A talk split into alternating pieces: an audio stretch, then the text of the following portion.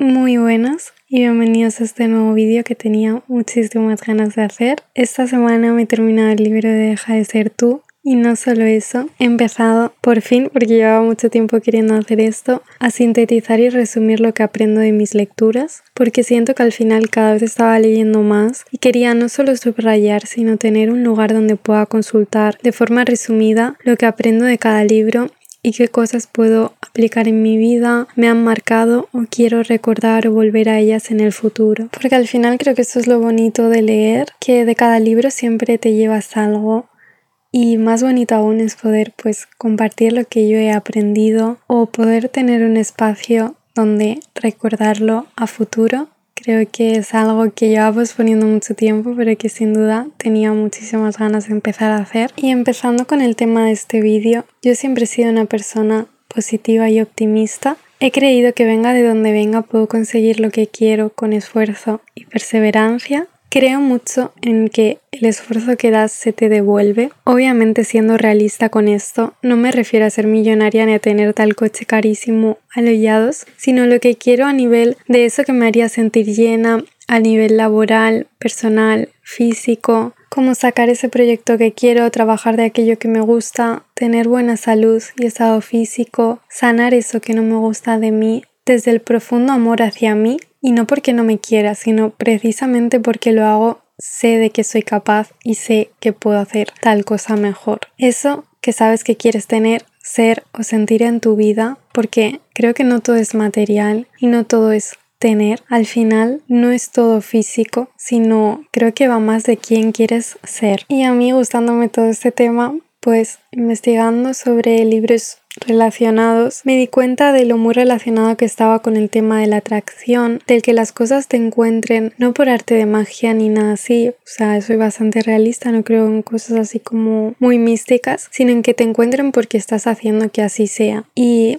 yo soy muy escéptica con los libros de desarrollo personal y más estas temáticas un poco pues, más espirituales, porque hay muchos que quizás no resuenan tanto conmigo, otros que son muy evidentes, pero el de Deja de ser tú sin duda está de momento en mi top 1. Así que hoy quería contarte los puntos clave que a mí me han cambiado, sin contarte el libro en sí, pero esos aspectos en los cuales creo que de verdad voy a incorporar en mi vida y que me han cambiado mucho la forma de pensar. Y para hacerlo lo he dividido como en una serie de puntos, los cuales me enfocaría si te está empezando a interesar este mundo o si quisieras aplicar más de todo esto en tu vida. Así que vamos con ello. Y vamos a empezar por una frase y un principio que a mí me gusta mucho y es el de donde pones la atención, pones la energía. Según la física cuántica, tu mente tiene un efecto sobre tu mundo. En aquello que te enfocas es aquello que atraes. Por eso es importante centrarte en aquello que quieras para poder hacer lo posible desde la creencia de por qué no iba a ser así. Y esto tiene mucho que ver con los pensamientos que tenemos a diario y a mí esto como que me ha hecho muy consciente de que al final estos pensamientos tienen una gran repercusión. Por ejemplo, si estoy enfocada en pensamientos negativos en mi día a día, esos pensamientos provocan una reacción en el cuerpo y al final el cerebro le envía un mensaje al cuerpo confirmándole que ahora se siente conforme a esos pensamientos en los cuales pues estás pensando o sobrepensando. Y esos pensamientos y sentimientos que mantengo durante años hacen que mi cuerpo recuerde la sensación de sufrimiento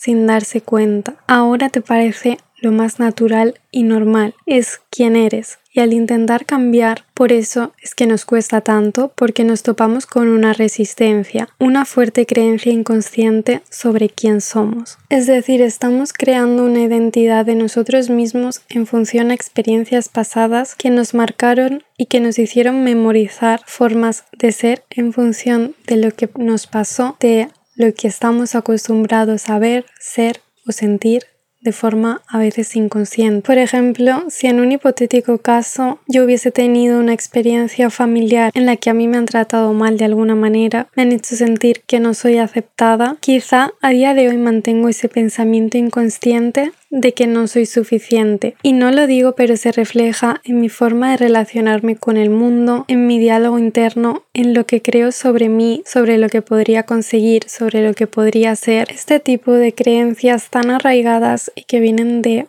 más atrás y de experiencias terminan por traducirse en que yo no me valoro lo suficiente y tengo conductas como conformarme con que otras personas me traten mal porque al final para mí es lo normal, en que quizás no creo que pueda aspirar a gran cosa porque me conformo, porque no creo en mí y es como yo por qué iba a conseguir eso, o sea, no tengo esa imagen de que realmente yo soy una persona que pueda lograr eso. Y lo que más me marcó de todo esto es la gran relación que hay entre los pensamientos que tenemos y los estados emocionales. Y a nivel científico existe una clara relación entre los estados emocionales y el ritmo cardíaco. Se ha visto como emociones elevadas como el amor, la generosidad o la gratitud generan patrones regulares y organizados con una coherencia cardíaca. Al final estás combinando un corazón abierto y una intención consciente con un pensamiento claro. Y que esto es lo contrario que desencadenan los pensamientos negativos, que son estados que son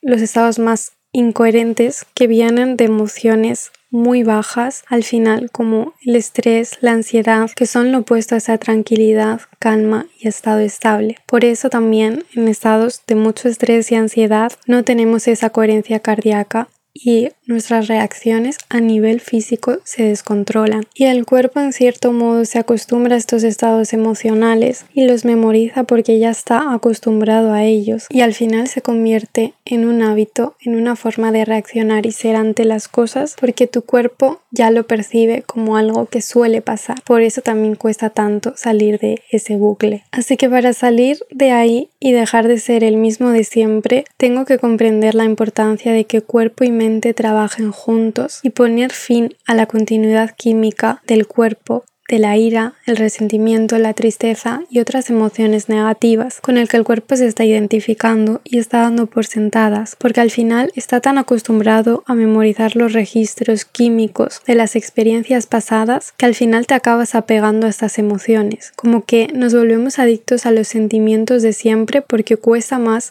cambiarlos que mantenernos en ellos porque ofrecen una gran resistencia. Y para dejar a un lado todo esto y cambiar aquello que queremos sanar y mejorar, vamos a pasar al punto dejar de ser tú, que sería permitirte dejar el hábito de ser el mismo de siempre, para cambiar y evolucionar hacia nuevas experiencias y percepciones alejadas de estas limitaciones pasadas. Es pararte y entender que mis pensamientos tienen repercusiones muy importantes, crean mi propia realidad y que si yo sigo teniendo los mismos pensamientos y sentimientos cada día, estoy creando la misma realidad de siempre. Es esto de si tú no cambias, nada cambia. Por ejemplo, si estoy pensando constantemente en mis problemas, estoy creando más de los mismos, porque al final estoy creando las mismas circunstancias en mi vida. Pienso de forma negativa sobre esto, me siento igual, esto genera las mismas emociones que a su vez me condicionarán a pensar de acuerdo con estas emociones. De hecho, estos problemas en los que estoy pensando constantemente quizás son mis propios pensamientos los que los han creado, hasta el punto de que esos pensamientos parecen tan reales que me están provocando esos pensamientos ya conocidos y si sigo así estaré consolidando esa realidad en concreto, porque al final todo es cuestión de cómo veas las cosas y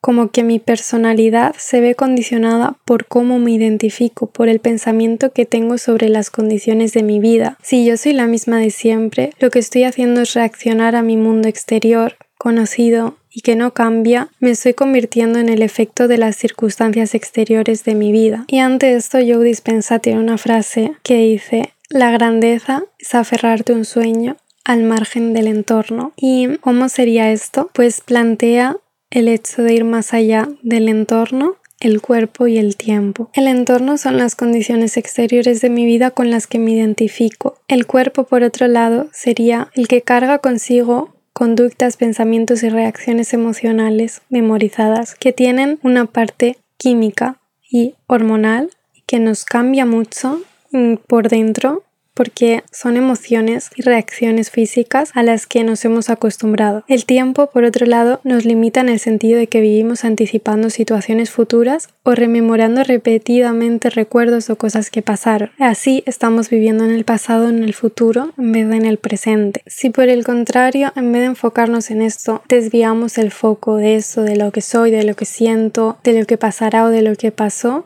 puedo pasar fácilmente de pensar hacer. En este estado mental, el cerebro no distingue lo que está sucediendo en el mundo exterior de la realidad de lo que está pasando en el mundo interior de tu mente. Este estado mental se consigue, por ejemplo, en la meditación, que ha demostrado a nivel científico que tiene efectos muy positivos porque durante la misma nos olvidamos del espacio, de los pensamientos, de las emociones y del tiempo y simplemente estamos, somos. Y ahí es cuando somos en plena conciencia. En este estado es cuando nos hacemos conscientes de los pensamientos de los pensamientos inconscientes que teníamos y podemos entrar en el subconsciente para hacer cambios reales y permanentes. Pero ya no solo en la meditación y aunque en este libro pues te recomiendo hacerlo y realmente es algo que vale mucho la pena, es que cuando ya aprendo a memorizar esta nueva forma de hacer, que es trascender todas estas cosas que no puedo controlar, entras en un estado mental en el cual te olvidas del mundo y pierdes la noción del tiempo, un momento creativo en el que estás tan enfrascado y relajado y a gusto y de conciencia máxima. Y a este momento creativo se le ha llamado mucho flow. Y también el objetivo de este momento sería que no fuese puntual ni imprevisto, sino que en base a la práctica pueda conseguir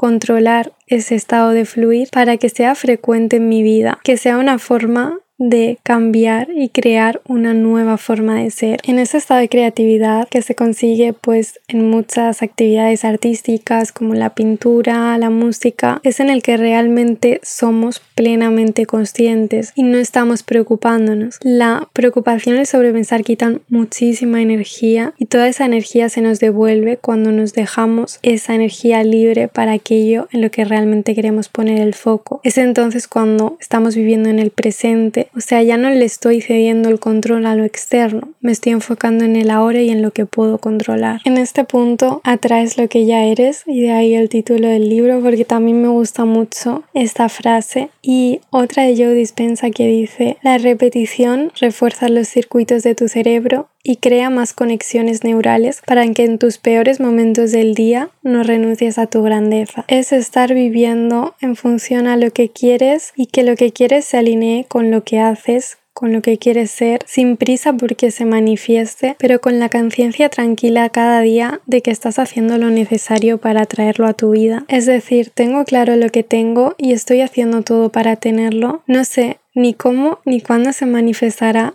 ni lo necesito saber porque confío en que lo hará. Y no que lo hará por un principio divino, no que lo hará porque va a venir y te va a caer del cielo. O sea, al final es todo lo contrario, es porque tú estás poniendo todo tu esfuerzo y tu foco en que eso sea así. Al final, si por ejemplo en un lanzamiento, en un deporte, en baloncesto, tú en tu mente estás pensando, no va a entrar, no va a entrar, va a fallar. O sea, en ese momento, digamos que no estás poniendo tu foco en todo lo contrario y es tirar con la confianza de que va a entrar, con esa seguridad. Y luego podrá entrar o no, que eso pues es así y al final tienen que ver muchísimos otros factores, pero realmente es tener la seguridad de que lo hará y no todo lo contrario, porque esos pensamientos negativos son los que condicionan el resultado. Y parece un ejemplo muy tonto que se me acaba de ocurrir, pero es verdad, al final si yo estoy teniendo esos pensamientos negativos, volvemos a lo mismo. Hay una reacción a nivel físico. Estoy sudando más, me están temblando a lo mejor las manos y voy a tirar peor. O sea, les pasa lo mismo con el resto de cosas. Tengo que creérmelo para poder crearlo. Y no se trata de generar más ansiedad por estar esperando algo específico y que quieres que sea en el momento que tú quieres y como tú quieres. Es sentirte agradecido a la vida por poner en tu camino lo que venga en la forma que sea en la cual se vaya a manifestar. Y es sentirte mientras tanto como si ya lo tuvieras. No es yo no seré feliz hasta que no tenga tal cosa, hasta que no haya hecho esto, hasta que no termine lo otro. No, es sentirte ya en ese profundo estado de agradecimiento y no esperar a ser feliz cuando lo tengas. No, yo soy feliz y merecedor de mi felicidad ahora y no tengo que esperar a ello, pero precisamente porque estoy en esta emoción elevada y de gratitud que puedo agradecer lo que venga y que estoy preparado para todo eso que vaya a venir sin la necesidad de que venga de la forma que me espero o cuando yo quiero. Se ha visto cómo este cambio de mentalidad hace que al estar en emociones más elevadas y al practicar mentalmente y con esa repetición una mejor forma de pensar, obrar o ser, se instala como un programa informático la configuración adecuada para prepararte fisiológicamente para ello. De hecho, en el libro se hace mención a varios estudios científicos que han demostrado que cuando pensamos en una determinada experiencia, para el cerebro es como si la estuviésemos viviendo.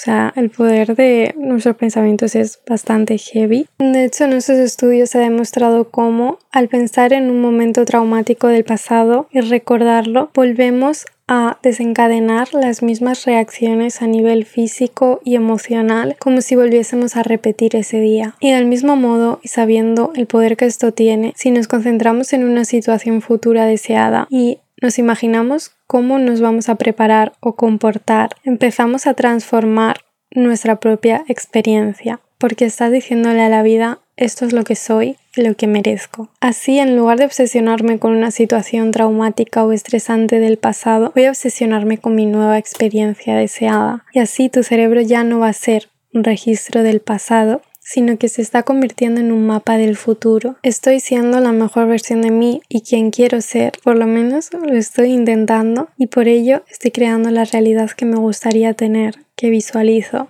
Y así tendrás más oportunidades, no por arte de magia, ni por nada súper místico ni raro, sino porque lo quieres y porque lo que quieres y lo que haces para conseguirlo está alineado y será tan coherente que lo que quieres terminará por encontrarte. Es como el ejemplo que dicen del tren. Si pasa y tú no estás en la estación, lo perderás. Estar en la estación es una analogía de estar preparado para recibir esa oportunidad, en este caso el tren. Y claro que hay muchos otros factores que hay que considerar, porque al final aquí estamos hablando de lo que podemos controlar. hay muchas personas que dicen, ya, pero es que esto es muy difícil, es que no depende de mí. Estamos hablando de lo que depende de nosotros mismos. Es que lo que controles y que lo que puedes hacer esté perfectamente y estés preparado para que en el momento que lo externo te dé la oportunidad no se deje de dar porque tú no estés preparado para ello. Que realmente hagas el trabajo interno y estés en la estación justo cuando el tren pasa. Que si ese día el tren tiene una avería y no va a pasar, eso no lo podemos controlar. Pero estoy segura que volverá a pasar otro y eso es